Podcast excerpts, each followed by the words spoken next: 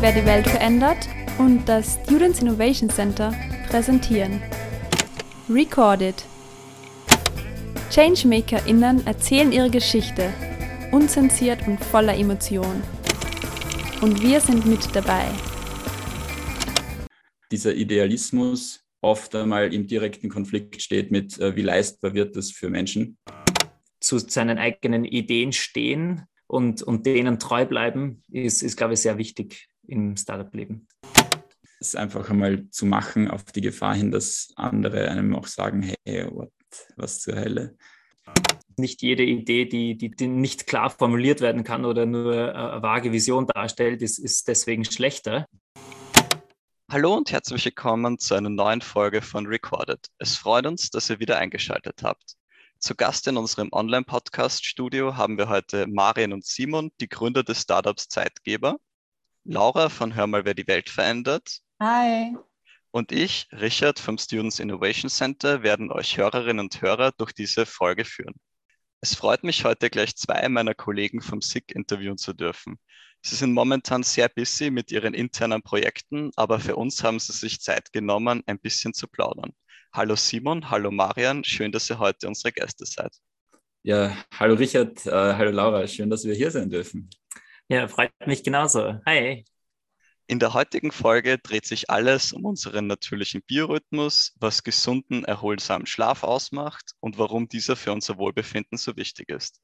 Simon und Marian werden uns erzählen, wie es von der Idee bis zur erfolgreichen Etablierung von Zeitgeber kam und was wir alle für besseren Schlaf tun können. Ja, hallo Simon, hallo Marian. Danke, dass ihr heute da seid. Und bevor wir so richtig losstarten, könnt ihr euch und euer Startup vielleicht mal kurz vorstellen? Ähm, ja, gerne, Laura. Äh, mit Zeitgeber helfen wir Menschen, die chronisch schwer aus dem Bett kommen oder unter Winterdepressionen leiden, äh, gesünder aufzustehen. Äh, viele Menschen tun sich schwer mit dem Aufstehen. Die werden dann sogar oft Morgenmuffel genannt, obwohl sie eigentlich gar nichts dafür können. Das hängt nämlich mit dem Biorhythmus zusammen und da gibt es von Mensch zu Mensch Unterschiede. Also manche Menschen sind einfach nicht dafür gemacht, früh aus dem Bett äh, aufzustehen. Es gibt in beiden Richtungen, sowohl beim Aufstehen, beim Biorhythmus als auch bei Winterdepressionen, die Möglichkeit, mit Licht da einen sehr positiven Einfluss zu leisten und den Biorhythmus anzupassen an die geforderten Aufstehzeiten, falls man das möchte. Und äh, diese Technologien sind noch nicht ausgeschöpft, äh, gibt es noch nicht am Markt. Wir integrieren diese Lichttechnologien in, es schaut aus wie eine elegante Lampe. Im Endeffekt erzeugen wir damit ein Aufwacherlebnis, das der Natur sehr nachempfunden ist. Äh, man hat auch äh, Sounds dabei, Klänge und eine aufgehende Sonne quasi simuliert. Und äh, dabei kann man mühelos und sehr angenehm ins eigene Wohlbefinden investieren und das Ganze besser machen. Sehr schön gepitcht, Marian. Ja, zum, zum ersten Mal. Zum ersten Mal ja. Äh, ja, Marian, äh, wie du vorhin schon erwähnt hast, ihr habt euch beim Design und euren Namen äh, von der Natur inspirieren lassen. Äh, ich würde gern kurz die Definition vorlesen, was ein Zeitgeber überhaupt ist. Mhm. Und zwar wird als Zeitgeber in der Chronobiologie irgendein äußerer Einfluss bezeichnet, der als exogene Komponente auf die endogene innere Uhr eines Lebewesens so wirken kann, dass dessen innere Rhythmen mit der Umwelt synchronisiert werden. Für Pflanzen und Tiere ist der wirksamste Zeitgeber Licht. Aber es gibt auch andere Zeitgeber wie Umgebungstemperaturen, Geräusche, soziale Interaktion, körperliche Aktivitäten, Nahrungsaufnahme etc. Ich hätte gern von euch gewusst, wie kam es zu der Idee, einen eigenen Zeitgeber in Form eines Lichtwerksystems zu entwickeln? Und was war da genau eure Vision dabei? Ja, da fange ich vielleicht an, äh, weil ich, die Idee ist auf, auf, meinem, äh, auf meiner Geschichte gewachsen. Äh, und bevor das Zeitgeber hieß oder wir wussten, dass es sowas gibt wie Zeitgeber, gut recherchiert, das heißt einer der wenigen, die wissen, dass Zeitgeber unser Name auch wirklich was bedeutet, hat es begonnen mit meiner eigenen langjährigen Erfahrung, dass das Aufstehen einfach unfassbar schwierig war. Teilweise so gefühlt eines der schwersten Elemente in meinem Alltag. Und äh, die Erfahrung war umgekehrt. Also ich habe Lichtwecker, Schlafphasenwecker und so probiert. Das hat mir nicht wirklich geholfen Als ich dann im, beim Campen aufgewacht bin zu einem Sonnenaufgang und zum Vogelgezwitscher und, und, und so weiter und die Luft war gut, da habe ich gemerkt, hey, das ist ein riesiger Unterschied. Und wie kann man, ich, ich, ich hätte es gerne irgendwie in meinem Schlafzimmer, wäre das nicht cool? Wie, woran hängt das, dass es so anders ist in der Natur und wie kann man das irgendwie in den Alltag integrieren? Wusste damals eben noch nicht, was dem zugrunde liegt. Und das war eigentlich der Auslöser, zu recherchieren. Wir haben in viele Richtungen recherchiert, also Temperatur, Sounds, Gerüche, Luftqualität. Im Endeffekt, wie du schon gesagt hast, der wichtigste Zeitgeber, Einflussnehmer auf unseren Biorhythmus ist das Licht. Und auch da hat die Studienlage dann letzten Endes gezeigt, dass es noch vieles gibt, was nicht ausgeschöpft ist. Deswegen war das dann irgendwie ein treffender Name, äh, der den Unterschied beschreibt, den wir auch bringen möchten. Vor allem, das haben wir schon sehr vielen Leuten erklärt, weil, weil es nicht selbsterklärend ist von, von Anfang an. Und es trotzdem aber ein cool klingender Name ist, wie wir finden, hoffentlich. ja, und Fun Fact: äh, Zeitgeber ist ein deutscher Name, wird aber in der Wissenschaft genauso ins Englische äh, übersetzt oder auch im Englischen verwendet. Im Englischen heißt es dann Zeitgeber. äh, deswegen haben wir uns gedacht, internationalisierbar auch noch. Let's go. Hört sich auf jeden Fall total spannend an. Und ich bin, glaube ich, Marian, auch so ein Morgenmuffel wie du. Also ich habe mir heute erstmal zehn Wecker stellen müssen, damit ich aufstehen konnte und bin total müde aufgestanden. Also das Produkt, ich glaube, ihr habt das gleich an mich gepitcht. ihr habt hier eine überzeugte Kundin eventuell. Es geht eben tatsächlich sehr viel so. Die Leute, du bist nicht in der Minderheit, Laura. Äh, drei von zehn Menschen sind sogenannte Nachteulen. Und sieben von zehn, schätzt sogar ein Experte, äh, stehen früher auf, weil es ihnen eigentlich biologisch läge. Deswegen, mhm. ähm, es ist Zeit, dass sich was ändert. Ja. ja, auf jeden Fall. Und du hast es ja schon vorhin angesprochen, Marian, aber mit eurem Lichtwegsystem habt ihr eine naturalistische Dämmerung, die eure Stimmung, also die unsere Stimmung verbessern kann und sogar gegen Winterdepressionen verwendet werden kann. Und inwieweit beeinflusst Licht denn überhaupt unsere Stimmung? Das Spannende an Licht, äh, es hat in, in der Wissenschaft wird das nicht visuelle Effekte auf den Körper genannt oder biologische Effekte. Und davon gibt es ganz viele. Also es gibt Zellen in unserer Netzhaut, die äh, Licht verwenden, um verschiedene Prozesse in Gang zu setzen. Die Synchronisierung unserer inneren Uhr ist eines davon unsere Stimmung zu regulieren, ist eine andere Komponente davon. Vielleicht habt ihr es schon einmal gehört, äh, Lichttherapie an sich ist auch was, was man in der Früh verwendet mit so extrem hellen Lichtboxen.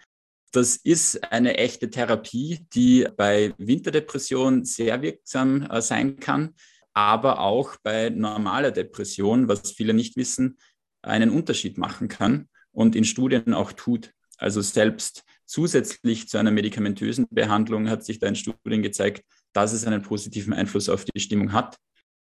Die Mechanismen dahinter, es, es gibt ein paar Ansätze, man weiß es noch nicht genau. Man weiß es bei Antidepressiva interessanterweise ja auch noch nicht genau, aber es ist gut beschrieben, dass es einen Unterschied macht. Okay, und inwieweit kann denn überhaupt ein künstliches Licht ein natürliches Licht nachmachen? Also ich kann mir das nicht ganz vorstellen, dass man die Sonne ersetzen kann. Das ist ein sehr guter Punkt, den du da ansprichst. Und äh, man kann das auch noch nicht in dem Sinn, zumindest nicht in einem Setting, dass man das als Deckenlampe oder so verwenden könnte.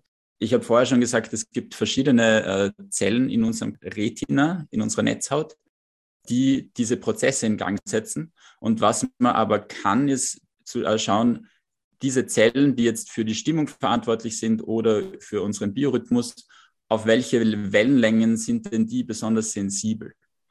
Und dafür muss man jetzt nicht das ganze Spektrum mit Ultraviolett und Infrarot abdecken, sondern kann das optimiert darauf zuschneiden und das wirkt dann auch sehr gut. Genau, ich möchte auch nur dazu sagen, sogenannte Tageslichtlampen versuchen auch nur eine Annäherung an, an, eine, an ein vollwertiges Spektrum. Und äh, zumindest mittels der LED-Technologie ist es, ist es noch immer sehr schwierig, da tatsächlich das zu definieren, ab wann ist es wirklich Sonnenlicht genau ebenbürtig und, und ab wann nicht.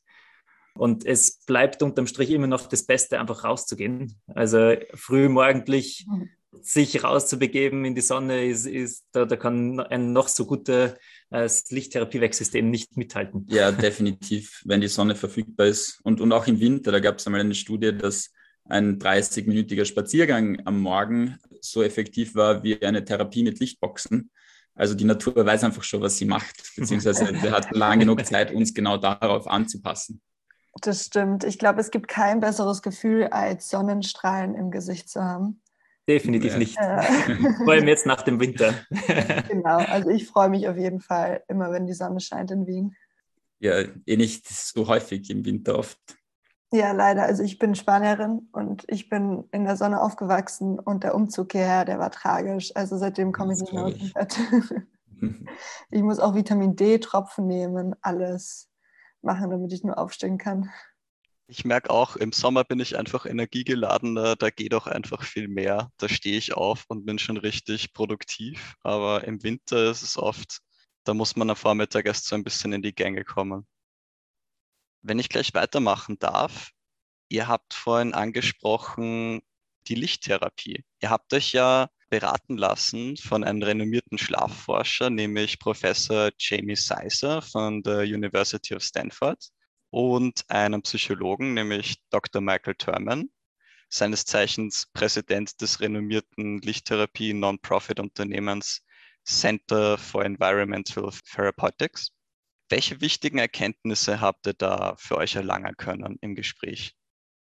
Die wichtigsten Erkenntnisse, die würde ich jetzt gar nicht sagen wissenschaftlicher Natur, war natürlich sehr viel dabei. Unfassbar, wie viel Ahnung diese Leute haben und auch wie, wie hilfsbereit sie sind die große Erkenntnis war, dass es lohnt sich und es ist möglich, die Leute einfach mal anzuschreiben und zu sagen, wir sind dann was dran, das baut auf euren Studien auf. Wollen wir nicht einmal quatschen? Ich, wir glauben, wir könnten da viel von euch lernen. In beiden Fällen über LinkedIn gemacht, nach einer sehr langen Vorlaufzeit.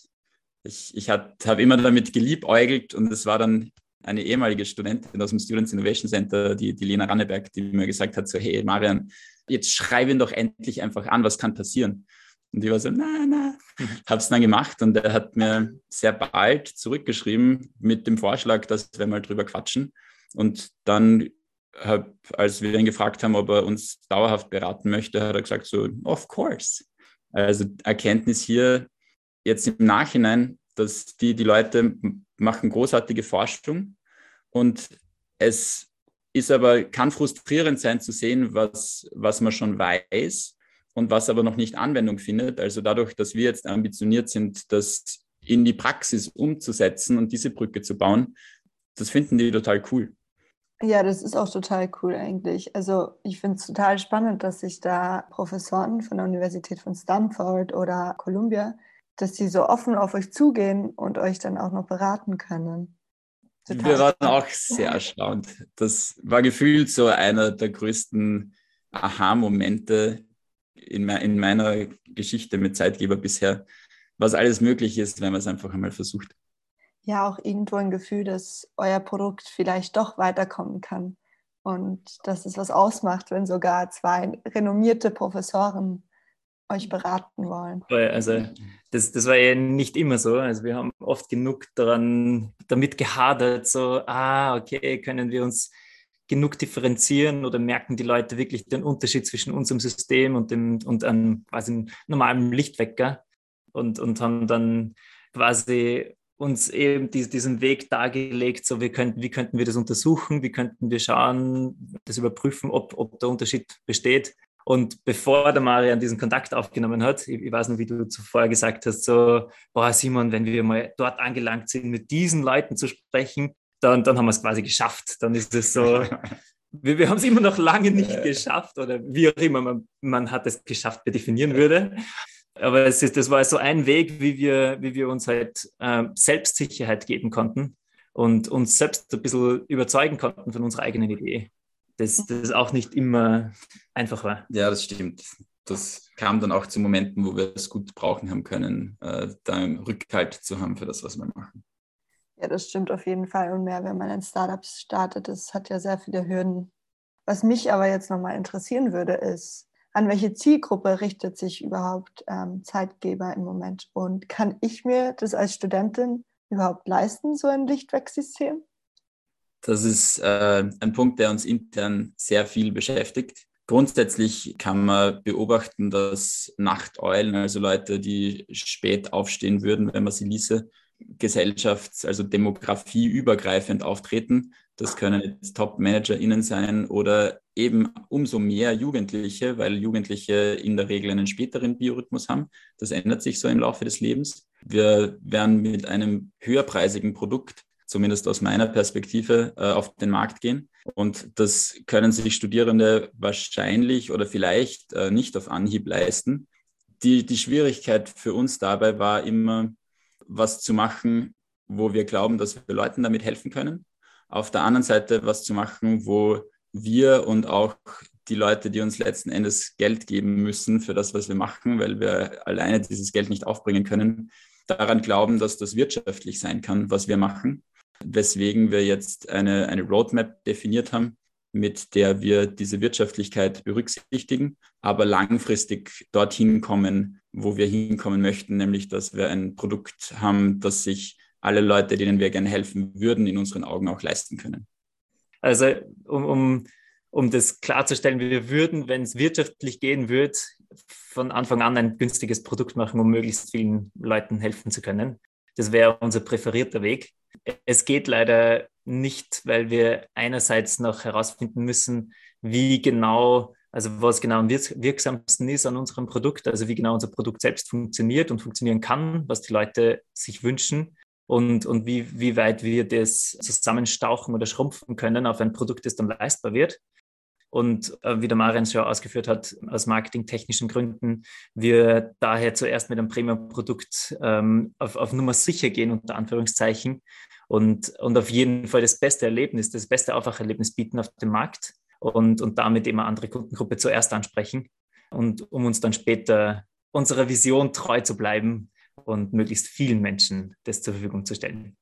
Mhm, okay, dann werde ich wohl zum Sparen beginnen müssen. Äh, also es macht auf jeden Fall Sinn, dass ihr haltbarer Qualität bleiben wollt. Und das, also es ist auf jeden Fall gut, dass ihr in euer Konzept das eingebaut habt, dass euer Ziel ist, in der Zukunft vielleicht auch andere Gesellschaftsklassen zu erreichen, die sich das vielleicht nicht so leisten können. Eine Sache, die da vielleicht noch dazu kommt, erwähnenswert. Also wir haben das lang und breit intern diskutiert, weil wir alle unsere Motivation daraus ziehen, äh, Leuten zu helfen am Ende des Tages. Was Winterdepression jetzt zum Beispiel betrifft, damit wir ein Produkt auf den Markt bringen und sagen, das hilft bei Winterdepression, muss das ein Medizinprodukt sein. Es ist aber wahnsinnig aufwendig, sowohl finanziell als auch zeitlich ein Medizinprodukt zertifizieren zu lassen und als solches auf den Markt bringen zu können. Also auch da gibt es einfach reale Hürden, die das, was in der Theorie gar nicht einmal mehr umstritten ist, erschweren. Und wir äh, gehen jetzt zum Beispiel auch mehr in diesen Wellness-Bereich, damit wir auf einer Schiene fahren können, die wir kommunizieren dürfen nach außen, während wir darauf hinarbeiten, dass wir später mal ein Medizinprodukt ja, also in Reha-Zentren zum Beispiel könnten wir eventuell mal euer Produkt finden. Zum Beispiel. Oder jetzt eben in einem Gesundheitshotel äh, in Bad Fürslau, im Vivea Hotel. Äh, mit dem machen wir gerade einen Pilottest, wo Kurgäste das zur Verfügung gestellt bekommen. Wo man aber genauso sagen kann, es ist eine Wellness-Intervention und nicht notwendigerweise eine medizinische. Okay, weil es wäre auf jeden Fall schon spannend, dass Patienten, die unter Winterdepression leiden, so ein Gerät vielleicht in Zukunft mal von der Krankenkasse erhalten. Also das wäre auf jeden Fall eine Zukunftsvision. Es gibt meines Wissens äh, in der Schweiz als einziges Land Krankenkassenzuschüsse für Lichttherapiegeräte. Dort ist eine sehr renommierte Forscherin in dem Bereich, die großartige Arbeit geleistet hat und auch Lobbying. Ähm, ansonsten ist, müssen wir da gesellschaftlich einfach noch hinkommen, aber es wäre in unseren Augen sinnvoll und äh, wäre natürlich auch für uns um einiges leichter. Ja, fürs Erste ist mal sehr cool, dass man das als Hotelgast so auschecken kann. Also würde ich mir auch wünschen, für den nächsten Urlaub mich so mit einem von euren Lichtwerksystemen wecken zu lassen. Aber ähm, bleiben wir mal beim Produkt. Ich hätte gern gewusst, wie sieht es da mit dem Nachhaltigkeitsaspekt aus? Und wie nachhaltig ist euer Produkt in der Wirklichkeit? Welche Rohstoffe benutzt ihr da in der Produktion? Äh, gute Frage. Bei uns ist, ist die, die gesundheitliche Nachhaltigkeit definitiv an erster Stelle, also sprich den Effekt, den wir erzielen mit unserem Produkt. Nachdem wir aber, wie bereits eingangs erwähnt, wir uns in einer höheren Preiskasse befinden und uns sowieso von, von unseren Wertevorstellungen her äh, auf Dauerhaftigkeit ausgelegt sind und auf, auf ehrliche Materialien quasi, verwenden wir so weit möglich so natürliche, anmutende Materialien wie zum Beispiel Holz. Ähm, wir haben zu geringen Bestandteilen auch Metall drinnen, aber trotzdem sehr wertige Materialien und, und sehr langlebige auch. Die, wir, wir beziehen die Expertise für die Produktion zum Beispiel in Österreich momentan noch und, und haben vor, das möglichst lokal zu belassen. Wir, wir sind mit, mit branchenführenden, also wir haben in, in Österreich eine große Lichtexperten und, und große Lichtunternehmen, die, die uns da Unterstützung leisten.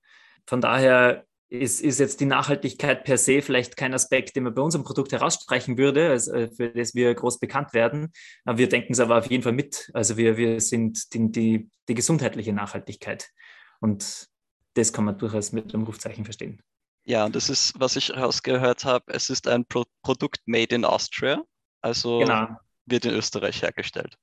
Ja, also ich, ich würde gar nicht so bescheiden sein wie du jetzt, Simon. Ähm, das ist durchaus unser Anspruch, ein, ein hochwertiges Produkt zu machen, das wir gegebenenfalls auch zurücknehmen könnten, wenn Leute das nicht mehr verwenden und das dann weiterhin einsatzbereit ist.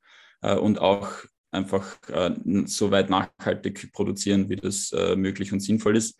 Das ist halt für alle, alle Startupper da draußen, die selber ein Hardware-Produkt machen, ein weiterer schwieriger Aspekt, was die Preisfindung betrifft, weil diese, dieser Idealismus oft einmal im direkten Konflikt steht mit, äh, wie leistbar wird das für Menschen, weswegen wir da eben in unserem aktuellen Segment einen Kompromiss eingehen, den wir von der Produktion her gutheißen können und gleichzeitig klar vor Augen haben, wie wir damit auch langfristig eine Leistbarkeit erreichen.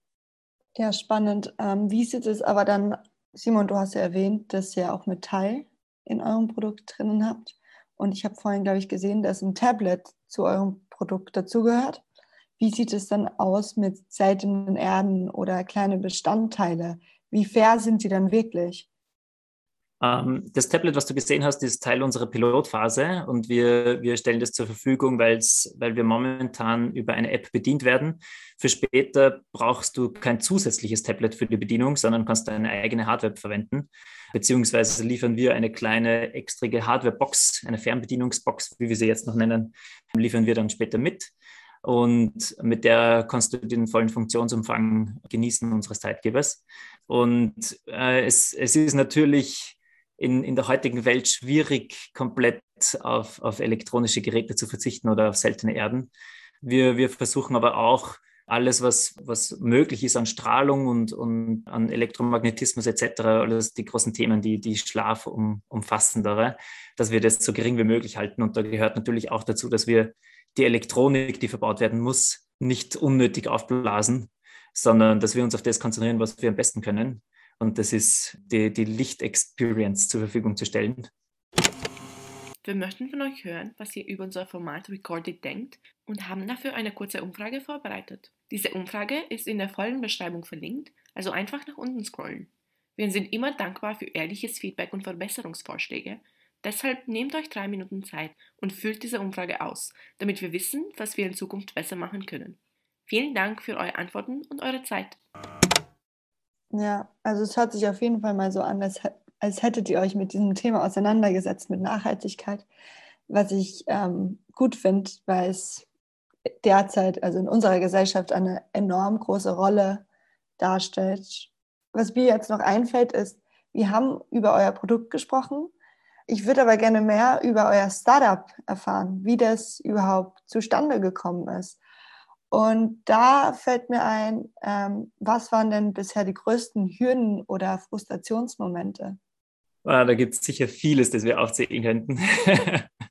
es ist, es ist, wir, wir sind jetzt zweieinhalb Jahre gemeinsam in dem Startup und ich kann mich mhm. nur sehr gut erinnern an, an den Moment, wo du im Auto zu mir also mir vorgeschlagen hast oder wir darüber geredet haben, ob wir das gemeinsam machen wollen, ob wir gemeinsam das Ding machen wollen. Das habe ich als, äh, immer nur sehr lebendig vor Augen.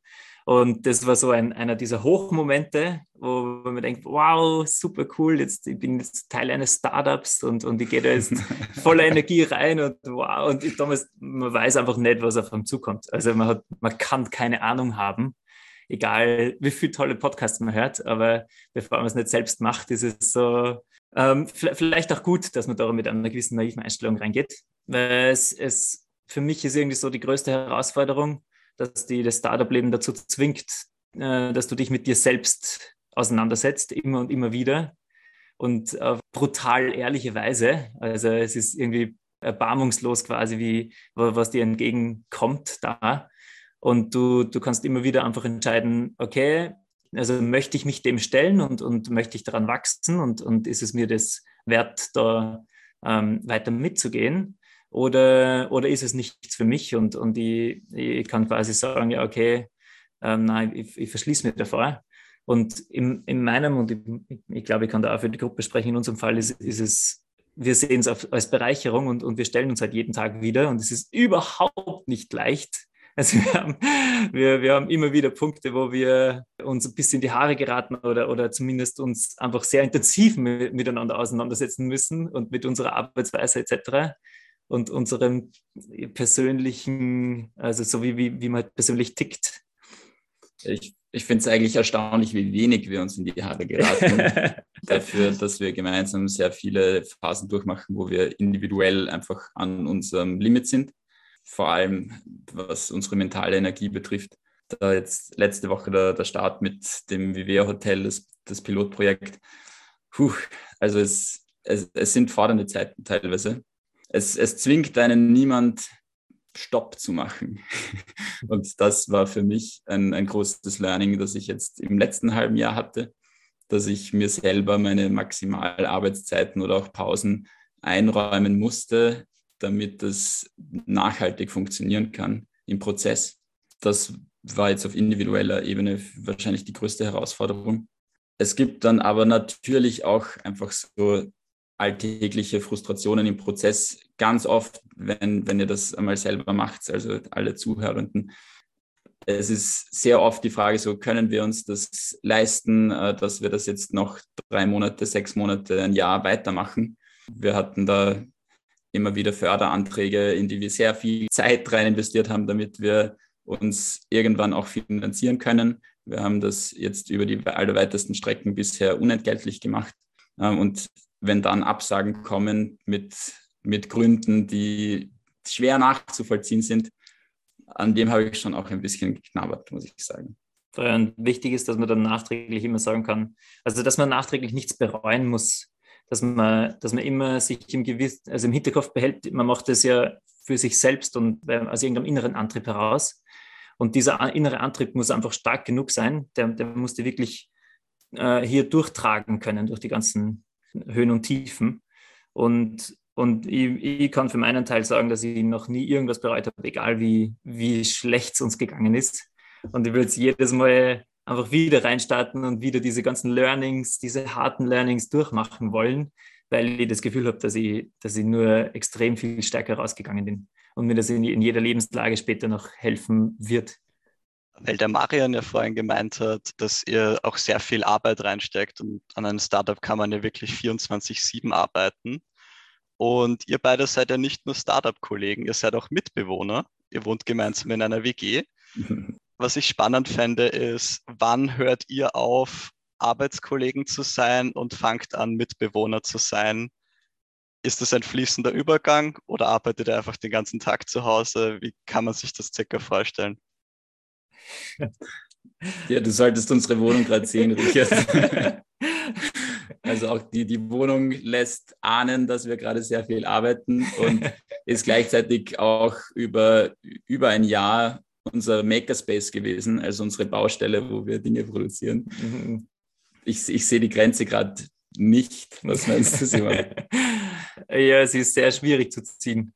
Also ich habe ich hab glücklicherweise eine sehr verständnisvolle Freundin, die trotzdem noch zu uns kommt in die Wohnung. ähm, und es, es kommt des Öfteren vor, dass, dass, wir, dass ich dann einen, einen, Abend, einen gemütlichen Abend mit ihr verbringen möchte zum Beispiel und mir dann nur irgendwas einfällt und die dann halt schnell zu Maren rüberlaufen und dann eine halbe Stunde mit Maren über irgendwas diskutiere, weil es uns gerade eben packt und es ist halb zwölf in der Nacht oder so. Also das, das tritt es hin und wieder einfach auf, so Sachen. Und kann man, glaube ich, auch nicht vermeiden. Und es ist wunderschön, diesen engen Kontakt zu haben, weil man merkt, dass man, also man hat in einem Startup einfach extrem viel zu bereden und, und es wandelt sich so vieles so schnell, dass, dass es diesen Austausch braucht. Auf der anderen Seite ist es natürlich, kann es auch sehr ähm, schön sein, wenn man ein bisschen eine klarere Grenze hätte. Es, das, das muss man selbst herausfinden, wo man da die Linie ziehen muss.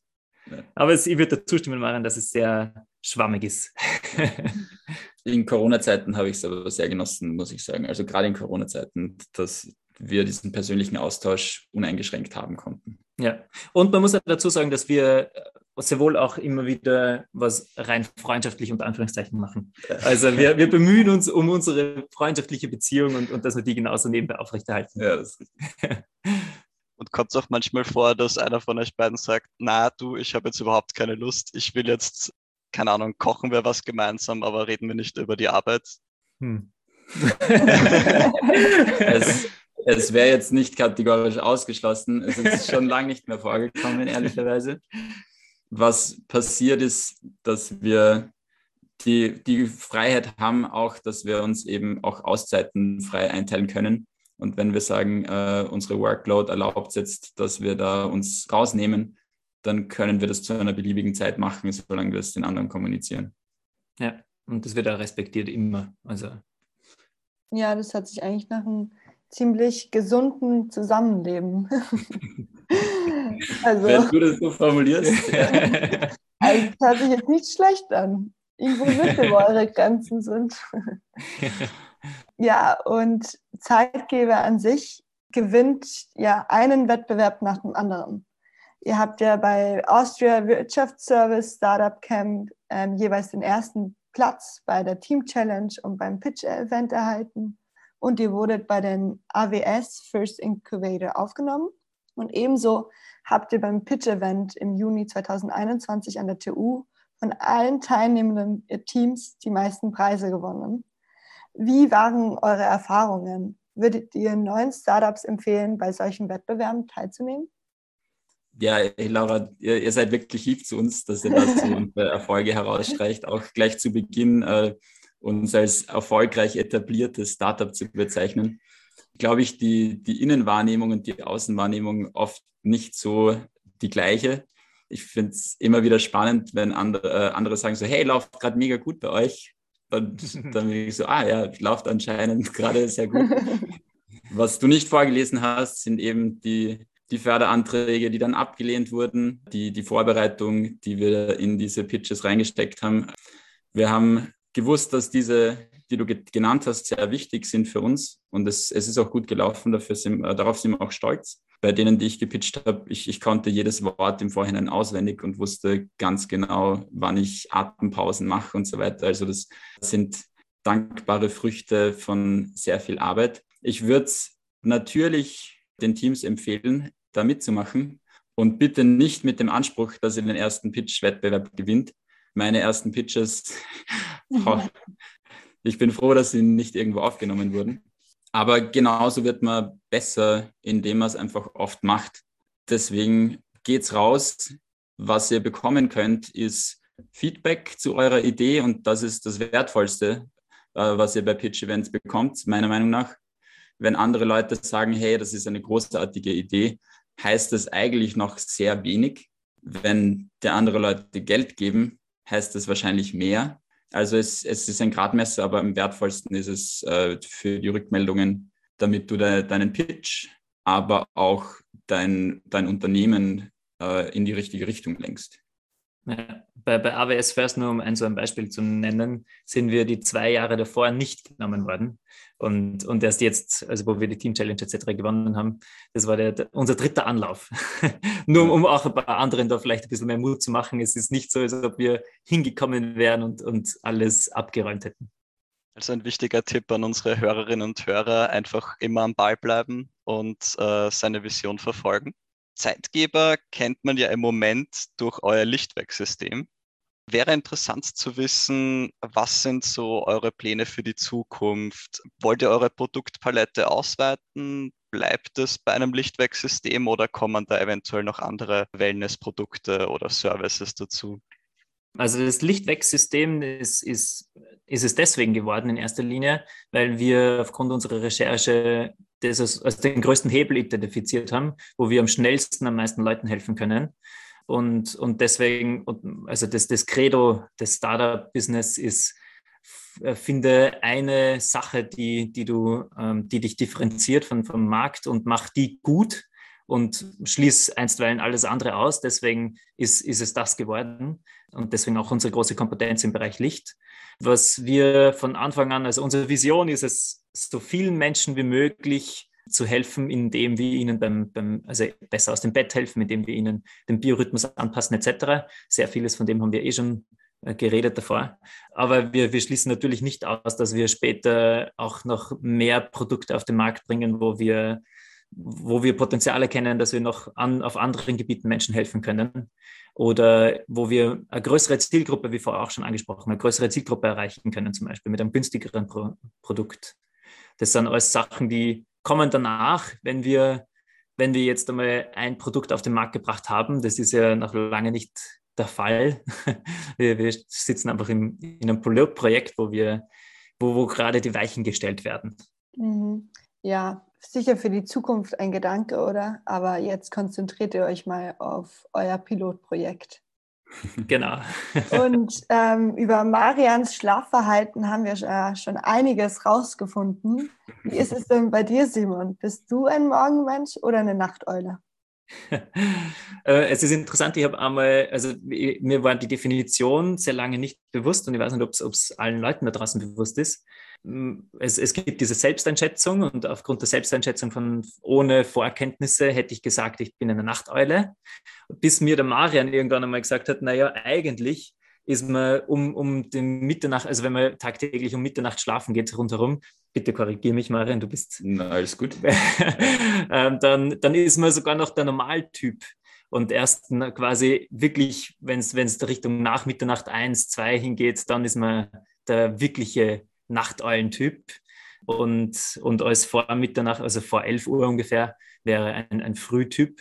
Deswegen, nach dieser Definition würde mir mittlerweile als Normaltyp einordnen. Aber gefühlt habe ich einen, einen relativ unregelmäßigen Rhythmus und ähm, habe durch Zeitgeber erst gelernt, was, es, was für Vorteile es bringt, dann ein bisschen Regelmäßigkeit reinzubringen und, und schafft es auch dadurch erst, obwohl das Startup-Leben dir auf diesem Weg ziemliche Herausforderungen mitgibt. Aber genau, deswegen ist es bei mir ein bisschen unterschiedlich.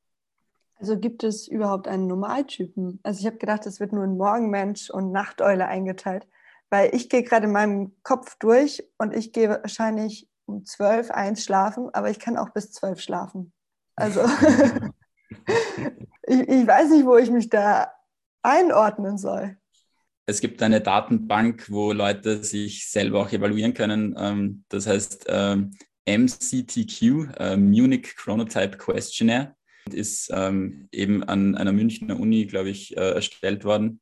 Und da geht es darum, wann würdest du schlafen gehen und aufstehen an Tagen, an denen du es dir aussuchen kannst, an freien Tagen quasi.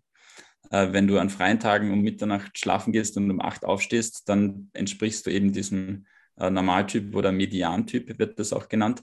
Und auf die, die Einteilung, die jetzt ein, ein Schlafwascher, Matt Walker heißt, in seinem Buch verwendet ist, dass es äh, ungefähr 40 Prozent Morgenmenschen gibt, 30 Prozent Normaltypen und 30 Prozent Abendmenschen. Okay.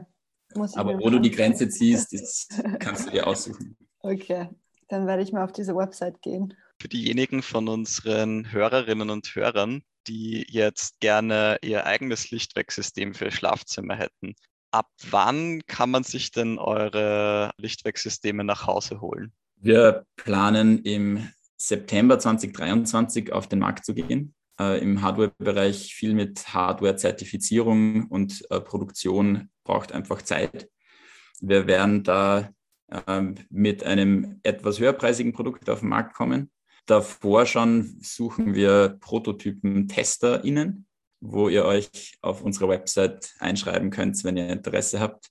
Ähm, das ist www.zeitgeber.at, wenn ich diese Werbung machen darf. Ab September 23 wird es äh, online oder auch in ausgewählten Shops zu kaufen geben, äh, hoffentlich in Hotels zum Ausprobieren, so wie jetzt bei Vivea.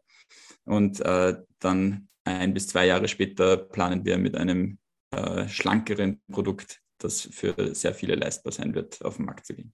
Ja, also ich werde mich, glaube ich, gleich als Testerin anmelden. Das hört sich sehr verlockend an.